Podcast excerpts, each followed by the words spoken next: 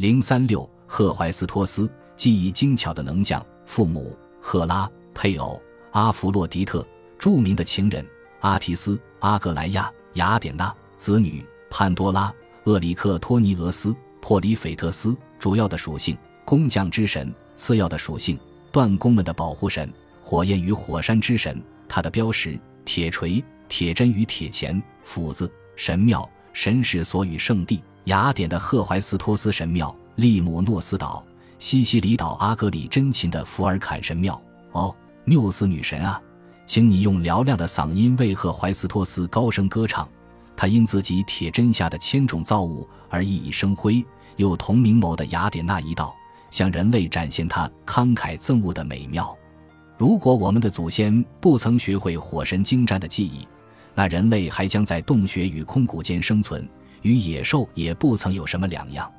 荷马献给赫淮斯托斯的祷歌第二章第一杠七行，赫淮斯托斯的身份首先是一个锻工，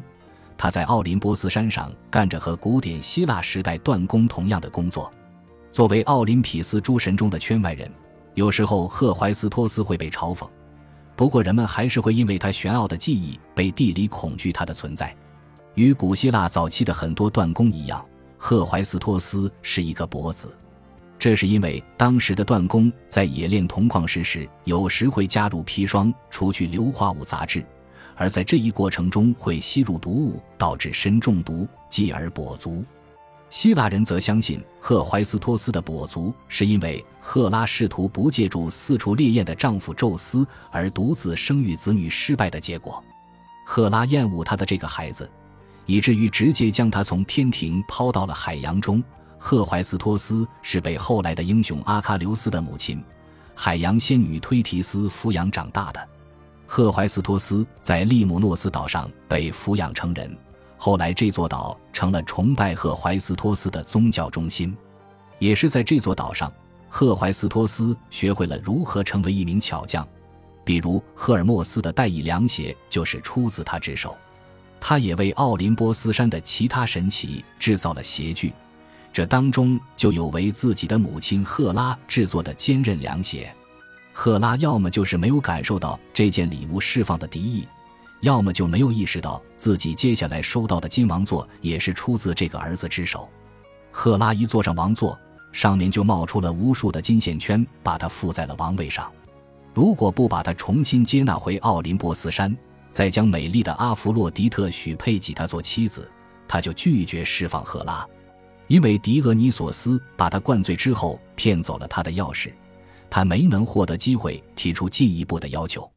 尽管赫淮斯托斯为天庭创造了好些实用的造物，当初是赫淮斯托斯创造了潘多拉，还有把普罗米修斯附在岩石上的锁链，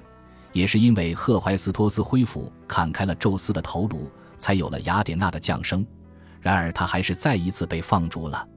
赫淮斯托斯的妻子阿弗洛狄特并不情愿跟他结婚，很快就和英俊潇洒的战神阿瑞斯之间展开了一段私情。这段关系事实上相当危险，毕竟大多数的神奇都因为收下了赫淮斯托斯制作的礼物或者工具而欠着他的人情。就连阿弗洛狄特那条著名的腰带都是出自赫淮斯托斯的手笔。太阳神赫利俄斯因为赫淮斯托斯为他打造的战车而感到需要报答对方，而当他驾着战车每日例行巡视天际时，正好看到了阿弗洛狄特和阿瑞斯这对爱侣正在卿卿我我，他就将这个消息告诉了赫淮斯托斯。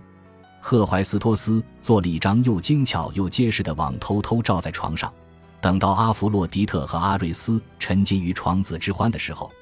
这张网就从上方落下来，把他们缚得紧紧的。即便是勇武如阿瑞斯，也丝毫动弹不得。赫淮斯托斯随后就邀请诸神来参观这个场面。尽管只有男性神奇占到了便宜，可以借机一睹阿弗洛狄特这名副其实的肉欲的化身。他这次的放逐，是因为在他母亲赫拉与宙斯间一次司空见惯的争吵中，站在了母亲一边。因为被赫拉对赫拉克勒斯无休无止的迫害所激怒，宙斯给他的妻子准备了极其严苛的惩罚。赫淮斯托斯可能向宙斯提出了强烈抗议，也有可能他直接采取了实际行动帮助赫拉。赫淮斯托斯被宙斯结结实实地扔出了天庭，在空中坠落了整整一天才落地。在被放逐到地上期间，赫怀斯托斯在西西里岛一直喷薄着岩浆的埃特纳火山下安好了自己的断炉。在西西里岛上，他创造了诸如会走路的三角凳，还有青铜制的机器人等奇观。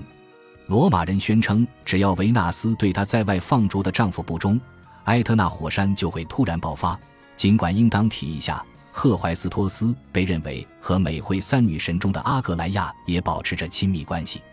罗马人将赫淮斯托斯称为福尔坎。福尔坎神与火山之间存在的某种相似性，表明赫淮斯托斯接管了罗马的火神曾经具有的一些特性。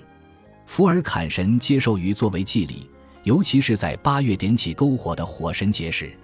因为他是一位理智而又善于解决问题的神奇，所以经久不衰的科幻剧集《星际迷航》中出现的外星人瓦肯人有着和火神同样的特质，也不足为奇。一些包括汽车轮胎在内的橡胶制品在制作时都需要经历一个名为硫化的硬化过程。韦拉斯开兹作于1630年的《火神的锻铁房》是迄今为止关于赫怀斯托斯最著名的画作。